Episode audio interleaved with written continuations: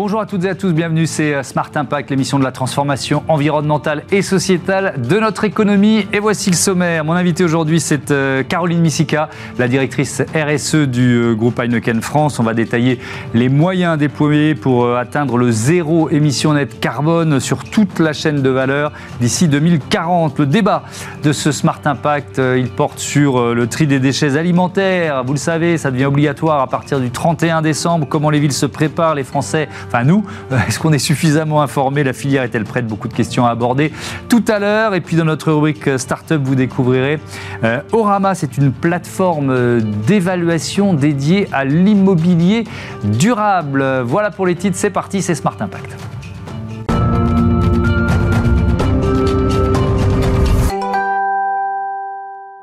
Bonjour Caroline Missica, bienvenue. Bonjour. Vous êtes donc la directrice RSE du groupe Heineken France qui s'est donné euh, une feuille de route Brassons un monde meilleur. C'est quoi les, quels sont les objectifs de cette Alors, les, les, objectifs euh, sont multiples. Euh, ils reposent sur trois grands piliers. le premier, c'est la décarbonation de l'ensemble de notre chaîne de valeur. Mmh. Le deuxième, c'est la préservation de nos ressources et des ressources. Et le troisième, c'est la promotion d'une consommation responsable. L'objectif essentiel, vous l'avez dit, de mmh. Brassons un monde meilleur, principal, c'est euh, notre engagement fort à l'horizon 2040 d'arriver à zéro émission nette sur l'ensemble de notre chaîne de valeur. Toute la chaîne de valeur, donc scope 1, 2 et Scope 3, on va rentrer dans, dans, le détail. Euh, pour d'abord vos, vos propres émissions, vous en êtes où aujourd'hui? Puisque l'objectif c'est 2030 pour vos émissions. Exactement. Alors pour nos propres émissions, on a effectivement un objectif intermédiaire à 2030. Mmh. Et la bonne nouvelle, c'est que la filiale française qui contribue à remplir ces objectifs du groupe Heineken mmh. a déjà atteint euh, quasiment euh, grâce à une gestion, une meilleure gestion des énergies que nous utilisons mmh. dans nos brasseries pour, euh, pour la production. Et nous, nous avons atteint aujourd'hui, euh, en 2022, jusqu'à 93% de, de réduction. Donc on est tout près de l'objectif. Tout près de l'objectif. Mmh. Euh, et c'est grâce, comme je le disais, à la gestion, euh, à une gestion fine des énergies que nous utilisons. Ça se passe comment dans une brasserie, par exemple Pardon, Comment vous faites baisser le bilan carbone d'une brasserie Alors, en utilisant euh, d'autres, euh, des énergies renouvelables, mmh. et notamment en, en, utilisant la méthanisation des eaux usées, qui nous permet ensuite d'avoir du biogaz mmh. qui, est, qui fournit nos, brasseries en énergie. De vos propres eaux usées, c'est ça Vous êtes dans, un, dans, une circularité Exactement. Alors, c'est l'objectif de mmh. pouvoir le faire avec nos propres eau usée et sinon avec d'autres partenaires qui euh, nous fournissent en biogaz issu de la méthanisation. Donc c'est vraiment une boucle vertueuse. Mhm. Alors il y a les questions de, consommation d'énergie quand, quand, on est dans, dans, un secteur comme, comme le vôtre. Est-ce que ça suppose par exemple d'avoir investi dans des équipements nouveaux, plus performants, moins, moins gourmands en énergie? Alors c'est le cas et, euh, et euh, Heineken a la particularité d'être non seulement un brasseur mais aussi un distributeur, donc un, pour les cafés, hôtels, restaurants et de livrer euh, avec des camions euh, nos clients en boisson.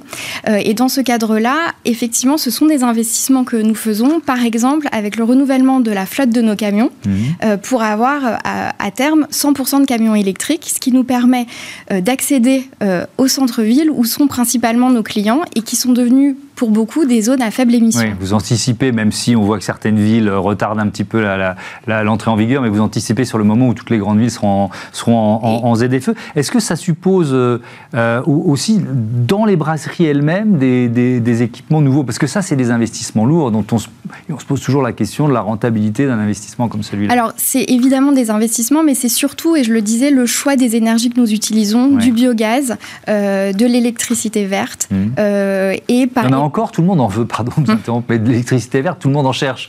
Donc, euh, c'est pas si facile à sourcer, j'imagine. Non, mais on fait nos, meilleurs efforts pour, euh, pour la trouver. Et puis, pour revenir au, camion, euh, au camion aussi de France Boisson, parce que c'est un, gros poste aussi d'émission. il y France Boisson, ça dépend du groupe Heineken. Exactement. C'est une de nos deux activités en France. Mmh. il y a les camions électriques, ça, c'est à l'horizon. le 2040, d'avoir mhm. euh, uniquement des camions électriques. Et d'ici là, on utilise aussi d'autres types d'énergie avec du biogaz, du biodiesel. Et pour le biodiesel, euh, il est fait, c'est un carburant synthétique qui est fait à partir de huile et graisse usées, enfin déjà de nos clients en fait, des restaurateurs qui, dont on récupère les huiles, les huiles usagées. c'est quoi votre première source d'émissions carbone? Les emballages. quand on étudie les bouteilles en verre les ou bouteilles les, en ou verre, les canettes, les canettes, l'ensemble de nos emballages. Quand on étudie la répartition de, de nos émissions sur l'ensemble de notre chaîne de valeur, c'est les emballages qui sont le principal, mmh. le principal poste. Mmh. C'est à peu près 40%. C'est pourquoi nos efforts portent aussi et surtout euh, sur euh, les emballages. Mmh. Quel choix vous avez fait pour réduire cet impact? Alors, euh, d'abord, un des premiers, c'est l'allègement euh, du poids de nos emballages. Et je vais vous donner quelques chiffres. Nos bouteilles en verre, par exemple, nous avons depuis 5 ans réussi à économiser 69 000 tonnes de verre. Mmh. Alors, 69 000 C'est drôle parce que ce chiffre, il m'avait marqué, on l'avait prévu. Comment vous y arrivez en, en, On s'en rend pas compte, nous, consommateurs, mais les bouteilles sont plus légères, sont plus Alors, fines? exactement. Elles, on allège leur poids. Ouais. Et je vais vous donner un exemple. On a une des bouteilles les plus légères du marché. Une bouteille d'Heineken pèse 140 grammes. Et pour ce faire, alors on allège leur poids, mais mmh. aussi on incorpore davantage de matières recyclées, c'est-à-dire de verre recyclé à partir de bouteilles déjà, euh, déjà euh, mmh. consommées, collectées et recyclées. Et ça, ces deux leviers, euh, l'allègement du poids et l'incorporation de matières premières recyclées, permettent de significativement réduire notre empreinte euh, carbone. Mmh. Ça veut dire moins de camions sur les routes Exactement, et ces 69 000 tonnes, je peux mmh. vous donner un autre chiffre, c'est l'équivalent de 1500 camions qui n'ont pas été mis sur les routes. Mmh. Euh, sur, sur, le, vous avez commencé à, à l'aborder, mais la partie euh, secteur café, hôtellerie, restauration, donc vous êtes dans une logique de, de réemploi, de circularité. On a commencé à l'évoquer, mais je veux bien que vous rentriez dans, dans, dans le détail, parce que ça peut être aussi euh, un, changement d'habitude quoi, euh, à, à, prendre dans, dans, dans, un, dans un secteur qui, qui n'y est pas forcément prêt. Alors absolument. Alors ce qui est assez intéressant, c'est que le réemploi, c'est déjà une réalité dans les cafés, hôtels, restaurants, ouais. et c'est souvent peut-être méconnu. Quand vous buvez une bière euh, au comptoir ou mmh. sur une terrasse, elle, peut être issue, elle est issue, pour Heineken, dans 82% des cas, d'un emballage réemployable.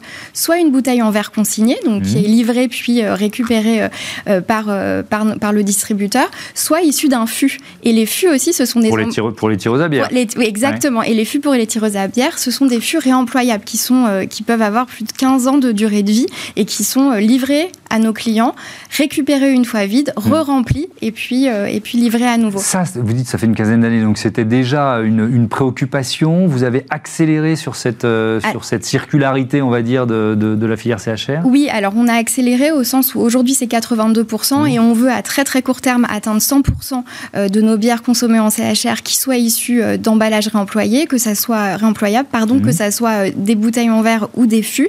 Et puis surtout, euh, la question, c'est comment on étend le réemploi à d'autres circuits de distribution? Comment euh, vous et moi, exactement, quand on va faire ses courses, on pourrait acheter euh, des mmh. bouteilles euh, en réemploi. Bah, vous allez me parler de la bonne vieille consigne, j'imagine. Alors, c'est une des options. Oui. Euh, et ce qu'on essaye de faire avec l'ensemble des acteurs impliqués, que ce soit nos fournisseurs en verre, mmh. les cli nos clients, mais aussi les consommateurs, c'est de trouver le modèle qui fonctionnera le mieux. C'est-à-dire qui fonctionnera du point de vue économique, environnemental et surtout qui suscitera l'adhésion du consommateur. C'est qu'on trouve le meilleur moyen que le consommateur ait envie de choisir une bouteille en, en, réemploi. Donc ça veut dire que vous êtes dans une période de test, en Ex quelque sorte Exactement. On fait des tests avec nos clients, euh, des, les distributeurs, mmh. euh, pour euh, évaluer ce qui fonctionne et ce qui ne fonctionne pas, pour ensuite passer à l'échelle et pouvoir développer davantage le réemploi. C'est vraiment le défi de demain pour nous. Mmh. donc là, on était, on va dire globalement sur vos, vos propres émissions, scope 1 et 2. Si on élargit au scope 3.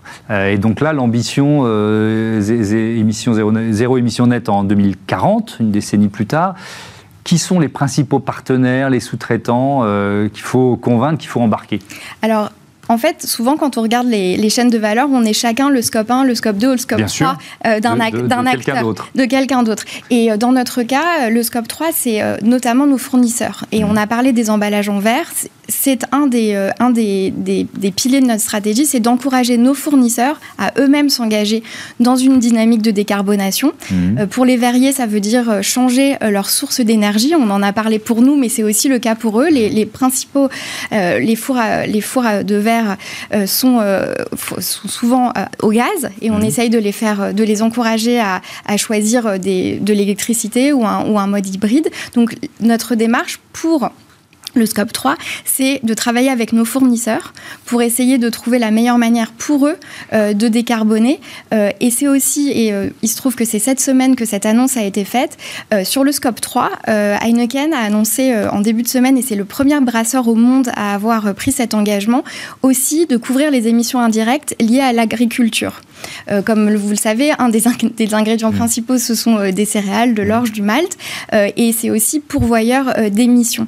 Et nous avons pris un engagement qui est reconnu euh, par euh, le référentiel international SBTI mhm. sur le scope 3. Alors c'est un peu... Euh, SBTI, ça veut dire basé sur la science. Exactement, basé sur la science. Et ça s'appelle SBTI Flag parce mhm. que ça concerne justement la déforestation et l'agriculture. Et c'est sur ce, sur ce, dans ce domaine, nous avons pris un engagement à l'horizon 2030 de réduire entre 25 et 30% nos émissions scope 3 de ce type. Merci beaucoup, Caroline Missika. Je vous dis à, bientôt sur, euh, sur Bismart. On passe à notre débat, le tri des déchets ménagers au programme Défi collectif. C'est dans très peu de temps.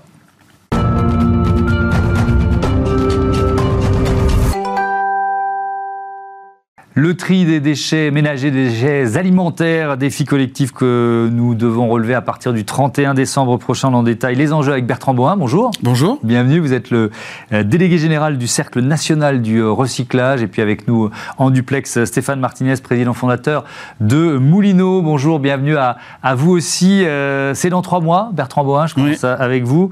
Bon, bah voilà, on, y sera. Il hein. faudra bien décher nos, trier nos déchets alimentaires. La France est prête. Alors elle sera un petit peu en retard, c'est vrai, euh, mais les collectivités locales qui euh, lancent beaucoup en ce moment d'expérimentation, mhm. parce qu'en fait il y a beaucoup de solutions et le tri des, déchets alimentaires, ça veut dire plein plein de choses. Ça veut dire du compostage individuel, mhm. du compostage collectif de quartier, du compostage industriel, donc on commence à mettre un bac de collecte séparé en bas de chez soi, mhm. ou aussi de la méthanisation. On en a un peu parlé juste avant. Euh, les déchets sont récupérés, collectés, envoyés dans un gros méthaniseur pour réinjection du biogaz dans le système de gaz. Donc il y a beaucoup de choses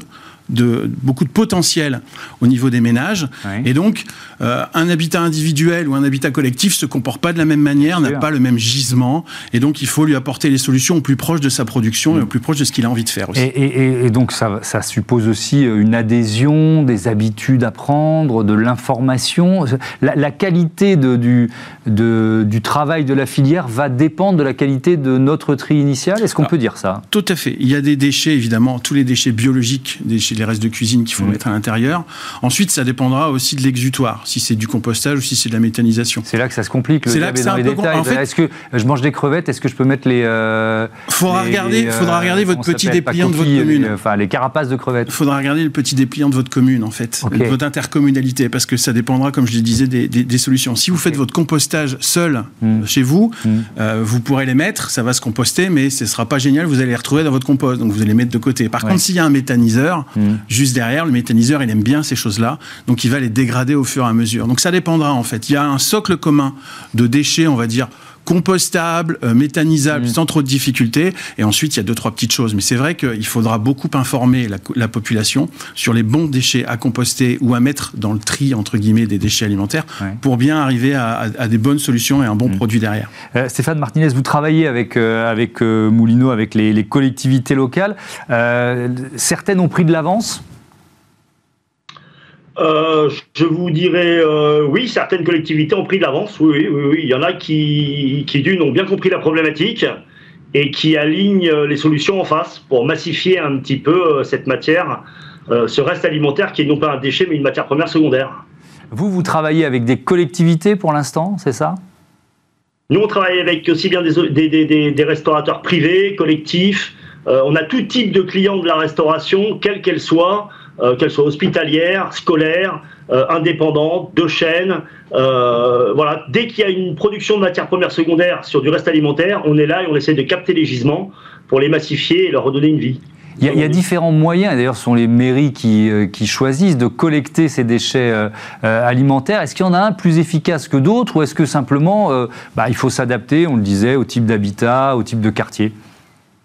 Il y, a, différents types de moyens, hein. il n'y a pas qu'une solution, hein. je pense qu'il y en a plusieurs. Il y a aussi euh, dans l'urbain dense, c'est vrai que la collecte en porte-à-porte est, je pense, plus opérationnelle pour capter des gisements, mais il y a aussi des solutions de points d'apport volontaire euh, qui se mettent en place. C'est-à-dire des endroits où, à 50, 100 mètres de la maison, vous aurez un bac avec un abri-bac et puis vous irez y mettre vos restes alimentaires. Il y a deux, deux types de moyens de collecte. Et les deux, il n'y en a pas un plus efficace que d'autres, c'est ce que vous nous dites. Hein. Euh, plus efficace. Si on parle de captage de gisements, euh, je pense qu'il est plus dans, je parle en milieu urbain dense et à la grande ville, euh, quand on est habitué à se faire collecter le bac en porte-à-porte, je pense que c'est plus pertinent de garder le porte-à-porte plutôt que de mettre un point d'apport volontaire. Je pense qu'on en captera plus. Mais la démarche est lancée et, et les acteurs et les particuliers sont sensibilisés. Je, reviens vers vous parce qu'il y a effectivement il y a des communes qui sont plus avancées que d'autres, il y a des expérimentations qui ont été euh, lancées. Quel retour vous, vous en avez et peut-être quels freins vous avez identifiés dans ces expérimentations? Alors, elles sont nombreuses et complètement différentes parce qu'elles partent aussi du, terrain, effectivement, et de ce que la collectivité a déjà mis en place. Les collectivités, elles essayent de mettre en place des solutions qui fonctionnent et qui ne sont pas forcément trop chères. Ça, c'est aussi très important parce qu'il y a un coût important et il ne faut mm. pas que la pression fiscale augmente par rapport à, ces éléments-là. Là, c'est déjà un peu plus compliqué. Euh, pour revenir sur les performances, c'est vrai que le porte-à-porte génère plus de performances, mais peut-être un peu moins de qualité que quand on fait un tri chez soi et qu'on décide euh, volontairement de l'amener quelque part. Donc c'est vraiment un, geste militant, entre guillemets, mmh. l'apport volontaire. Et donc on fait plus d'efforts en termes de qualité sur l'apport volontaire que sur le porte-à-porte, effectivement. Ouais. Euh, et, donc, on y vient à cette question du, euh, du coût du financement. Est-ce que l'aide de l'État est aujourd'hui à la hauteur des enjeux? Alors, non, il faut être clair. Non, mais soyons clairs. Il, y a, un fonds vert euh, alimenté par, par l'ADEME euh, qui est intéressant, mais qui ne suffit pas, effectivement, euh, puisque les niveaux de soutien sont extrêmement faibles. C'est-à-dire, on est à quel niveau? C'est extrêmement faible. Voilà, je, peux vous donner un élément de, comparatif au niveau, par exemple, de la collecte sélective des emballages, hein, qu'on mmh. connaît bien, où là, l'ordre de grandeur des soutiens, mais qui ne sont pas des soutiens d'État, hein, qui sont issus de la, responsabilité élargie des producteurs, c'est l'ordre de 800 millions d'euros à peu près, versés aux collectivités locales. Mmh. Là, au niveau des aides de l'ADEME, euh, alors c'est 800 millions par an, alors que les aides de l'ADEME, elles vont à un moment ou un autre s'arrêter mmh. sur les biodéchets, et c'est plutôt de l'ordre de 200 millions d'euros euh, encore actuellement. Alors que l'objectif de cette nouvelle législation, euh, c'est évidemment, une montée, évidemment une montée en puissance. En fait, ce qu'on a oublié de dire tout à l'heure, c'est que le, ménage, c'est la fin de la législation. Mmh. On a commencé par les gros producteurs, donc les gros restaurants, etc., comme on l'a dit un peu tout à l'heure, mmh. et puis on est descendu en termes de, nombre d'assiettes, entre guillemets, pour arriver au 31 décembre 2023 bah, au ménage entre guillemets, et, à, tous les petits producteurs. Donc vous dites attention aux questions budgétaires, parce que sinon, c'est nous qui allons ah, payer les impôts hein. locaux. Il n'y aura pas d'autre solution. Tout à fait. De toute façon, euh, mettre en place un, système, ça a un coût. Alors l'objectif, c'est que avant ces déchets-là, ils, ils, étaient dans ce qu'on appelle l'ordure ménagère résiduelle. Donc, ils étaient soit en enfouissement, mmh. soit en incinération. Ce qui est quand même pas terrible. Brûler euh, des déchets verts, c'est, ça vaut pas le coup. Et les mmh. mettre en enfouissement, c'est pas terrible non plus. L'objectif, c'est de les sortir de la poubelle ordure ménagère et donc d'éviter un coût de traitement et évidemment de faire des économies par rapport à ça qu'on peut investir dans les solutions de tri à la des biodéchets. Malheureusement, ça ne se compense pas encore. Hmm. Stéphane Martinez, je reviens vers vous sur la question de la, la valorisation là, des déchets euh, euh, récupérés. comment vous, c'est quoi votre marché? Vous, On a bien compris euh, chez qui vous, vous trouvez la matière première et ensuite vous en faites quoi? Eh ben, ensuite, notre rôle, en, fait, c'est de massifier cette matière première. Donc, on a des unités de massification. On va préparer cette matière première. On prépare la salade, si vous voulez, de manière à ce qu'il y ait très peu d'impuretés. Il y a toujours quelques erreurs de tri. Euh, ça va d'une fourchette oubliée, d'une charlotte, d'un tétrapack. Donc, on va enlever toute cette matière-là de manière à avoir une soupe organique avec moins de 0,3, 0,4% d'inerte à l'intérieur. Et nous, ben, on va faire notre métier. Notre métier, je vous l'avais très bien dit, c'est de capter ces gisements-là c'est de créer des nouveaux emplois et ensuite ben, on va jouer un peu au rugby, hein, c'est le moment. On va transférer tout ça vers des partenaires qui sont pas très loin de chez nous, en Seine-et-Marne, sur l'île de France, qui sont des agriculteurs méthaniseurs et eux vont avoir le rôle de gérer ces retours de cette matière première secondaire au sol et surtout de faire de l'énergie avec. Voilà, ça c'est notre filière. Euh, notre filière, elle est vraiment euh, notre métier, c'est capter les gisements, c'est les massifier, c'est vraiment préparer cette matière première secondaire, créer des emplois autour de cette nouvelle filière et ensuite, on est très fiers de faire le pont avec le monde agricole qui, euh, on a toujours travaillé ensemble et là, ils ont une matière première secondaire, donc ils arrivent à faire de l'énergie, mais ils arrivent aussi à générer de l'amendement organique pour leur sol. Donc, ce qui fait que la boucle est bouclée. Oui, ça, c'est l'intérêt du méthaniseur, effectivement. Ce marché dont vous nous parlez, euh, Stéphane Martinez, est-ce qu'il est mature pour euh, récupérer les tonnes de déchets supplémentaires qui viendront des foyers français? Alors, nous, ça va faire aujourd'hui euh, bientôt 10 ans qu'on est, euh, que j'ai créé cette entreprise. Euh, oui, oui, aujourd'hui, les acteurs, je pense, du monde agricole qui ont des méthaniseurs sont prêts. Les, les, exutoires sont prêts. Hein. Ce qu'il ce faut, et tout à l'heure, ça a été très bien dit, hein, il faut que maintenant les collectivités ben, lancent les, marchés pour capter les gisements des particuliers et, et qu'ils n'oublient pas aussi, non, en même temps, de massifier cette matière-là. Bertrand Boin, votre mm. avis, même question sur la, maturité de la filière Alors, on, l'espère. Euh, on parle de combien de tonnes supplémentaires par an Alors là, on en est déjà à 500 000 tonnes. Euh, alors, l'ordre de grandeur, on est en millions de tonnes, hein, mm. euh, puisque ça représente à peu près 30% de la poubelle, donc 80-90 kilos euh, par habitant. Donc euh, ça fait quand même 4 millions, 4 euh, millions de tonnes à peu près. Donc, donc la filière, elle va pouvoir absorber. On l'espère. en fait, c'est ça l'intérêt, c'est que ça, on va monter en puissance progressivement et donc on va pas arriver avec, tout de suite avec 4 millions de tonnes mmh. directement en disant bah faut, faut en faire quelque chose. la collectivité, quand elle met quelque chose en place, bah, il ne faut pas que le résultat issu du compostage euh, finisse en, décharge ou incinération mmh. parce qu'on n'a pas de repreneur.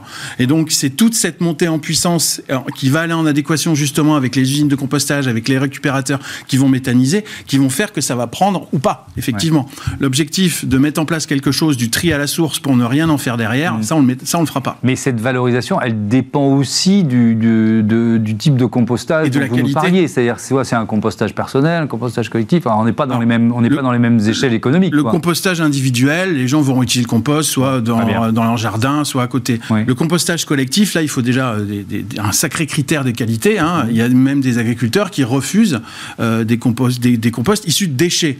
Euh, c'est le mot déchet qui fait, qui fait, qui fait peur. Après, mm. quand on les invite à regarder les usines de compostage avec justement tous ces, tri, tous ces tous ces tromelles qui, qui mm. enlèvent, entre guillemets, les dernières impuretés pour les mauvais gestes de tri, ils se rendent compte de la qualité du compost.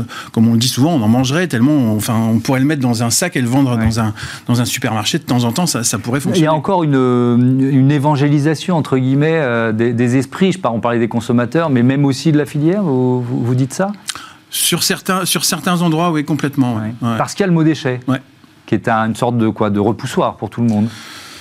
C'est un peu le cas. Alors, c'est vrai que des fois, ça peut être, ça peut être un peu cracra dans certains éléments. Oui, mais on est en train de euh, changer d'avis. On se rend compte que ce qui, ce qui, dans plein de secteurs, avec la responsabilité des producteurs, ce qui était un déchet devient une ressource. Tout à fait. Sauf que celui-là, il se décompose. Celui-là, de temps en temps, il y a des mouches. De temps en voilà, c'est ça la différence. Un emballage, on peut le laisser dans sa poubelle. Il n'y aura pas trop de difficultés. Par contre, une mm. poubelle de biodéchets, si on la laisse 15 mm. jours dehors, bah, il y a des petites mouches, ça, ça, bouge un peu, etc. Mm. On y arrive. Euh, enfin, les, c'est même plus des expérimentations. Les retours d'expérience concrets sur le terrain montrent que il n'y a pas de problème. Euh, et, s'il y a des difficultés en aval sur la mm. reprise, il faut que les gens simplement se parlent pour, pour, mettre en adéquation la qualité mm. et les besoins. Stéphane Martinez, un dernier mot, il nous reste moins d'une minute pour parler de la, la dimension sociale de, de Moulineau. C'est une entreprise labellisée euh, ESUS qui dit euh, nouvelle filière, dit en, emploi. quel type d'emploi vous pouvez proposer? Vous l'avez très bien dit, c'est euh, nouvelle filière, nouveaux emplois, c'est des emplois qui ont du sens. Donc, il y a, on est organisme de formation, on forme au nouveau métier de chauffeur-collecteur de biodéchets. On a une formation aussi d'éco-animateur, ambassadeur de tri. Euh, voilà, je pense que c'est indispensable que tous les collaborateurs qui collectent ces restes alimentaires savent à la finalité ce qu'on en fait. Et je, me répète un peu, mais ce qui vient de la terre doit retourner à la terre. Et le meilleur exemple sur le reste alimentaire, et, vous l'avez très bien dit, on n'est plus dans le déchet, mais dans une matière première secondaire qui nous permet demain de faire de l'énergie verte, hein, c'est ce qu'on appelle, et surtout de refaire de l'engrais et du compost de manière à renouveler les sols, de manière à ce que la boucle nous permette de revoir des bons légumes dans nos restos, quels qu'ils soient. Merci beaucoup, merci à, tous les deux et à bientôt sur, sur Bismart. C'est l'heure de notre rubrique euh, Smart Ideas, une start-up à l'honneur, comme tous les jours.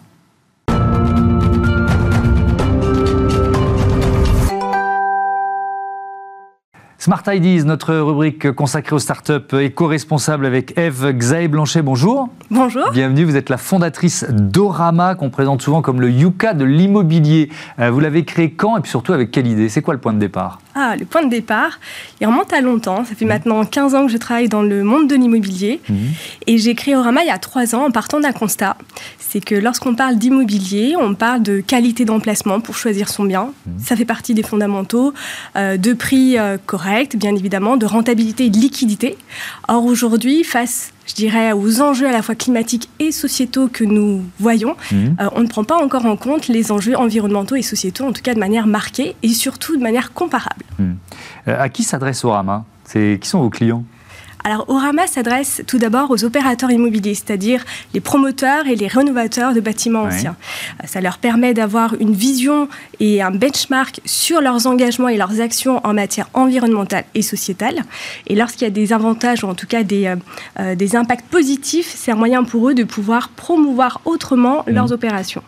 Mais également, ce Yuka de l'immobilier, si on peut l'appeler comme ça, il a également des bénéficiaires. Et les bénéficiaires, ce sont les distributeurs, les commercialisateurs de biens immobiliers et surtout les investisseurs qui bénéficient d'une notation réalisée par un acteur totalement indépendant, qui a posé son regard sur les opérations et qui va leur permettre d'améliorer leur prise de décision. Mais alors comment vous évaluez un, immeuble, un bien, un appartement, une maison à vendre Selon quels critères? Alors aujourd'hui, c'est plus de 100 critères qui mhm. constituent le scoring, ce qu'on appelle le référentiel Orama.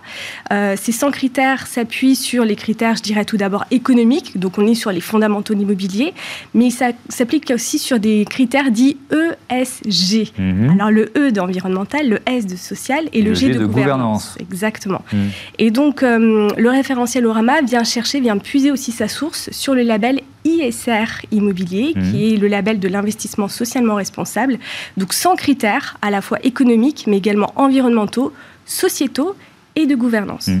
Il y a les, DPE, les diagnostics de, performance énergétique, qui sont euh, en train de bouleverser le marché de, euh, de l'immobilier. Il y a certains biens qui subissent des décotes importantes. Le, on en est déjà là aujourd'hui? Ah oui, donc oui, aujourd'hui, c'est ce qu'on pourrait appeler la valeur verte euh, d'un logement. On a la valeur euh, économique, la valeur affective. Et aujourd'hui, on voit de plus en plus émerger cette notion de valeur verte. Et demain, on pourra peut-être en reparler, de valeur aussi sociale et humaine. Mhm. Mais concernant la valeur verte, on a aujourd'hui le DPE qui impacte directement les investisseurs, les acquéreurs, parce qu'il y a une réglementation qui est arrivée avec la, loi climat et résilience. Mhm. Euh, et effectivement, vous avez la valeur verte qui a été évaluée par les notaires et qui montre qu'on a une dégradation du prix qui peut aller de moins 5 à moins 19% en fonction de l'étiquette DPE et surtout en fonction euh, des secteurs mhm. euh, et des régions. Mais on, on l'a traité ici dans cette émission, tous les il y a des propriétaires pauvres. Euh, en France, tous les, je crois qu'ils sont évalués à 2 millions, euh, donc tous les propriétaires ne peuvent pas payer les travaux de rénovation. Est-ce que ça risque pas d'atrophier, de, tarir un peu le marché de l'immobilier? Alors on y fait, je dirais, à, deux enjeux. Il y a mhm. un enjeu effectivement de logement et, euh, et, d'habitat, je dirais, digne, qui est absolument indispensable. Et on, est face aussi à un deuxième enjeu qui est celui du changement climatique. Mhm. Et là, en fait, viennent effectivement se confronter un petit peu deux enjeux à la fois économiques et climatiques. Euh, il faut réussir à trouver, je dirais, le bon équilibre. Mhm. Quand vous parlez de valeurs sociales et humaines, euh, c'est quoi?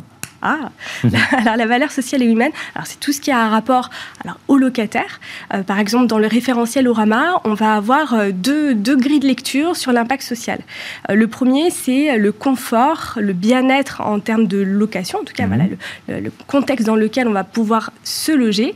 le contexte à la fois à l'échelle de l'appartement, mais aussi au niveau de, de, de, la résidence, avec le partage de lieux, mhm. des éléments propices à la création du lien social. Parce que mhm. ça, c'est un, un élément important. Et le deuxième critère? Et le deuxième critère, rapidement, rapide, mmh. c'est euh, ce qu'on appelle les enjeux, en tout cas portés par l'entreprise qui va, donc l'opérateur immobilier, le mmh. promoteur, et les enjeux RSE, la responsabilité sociétale de l'entreprise, qui est mmh. aujourd'hui aussi un élément majeur et une grille de lecture intéressante à avoir. Merci beaucoup, Eve Xavier Blanchet, et bon vent à euh, Orama. Voilà, c'est la fin de ce numéro de Smart Impact. Je vais remercier euh, César Voyer aux manettes de programmation et de production aujourd'hui, Alice Pitavi à la réalisation et Alexis Oustabatidis au son. Salut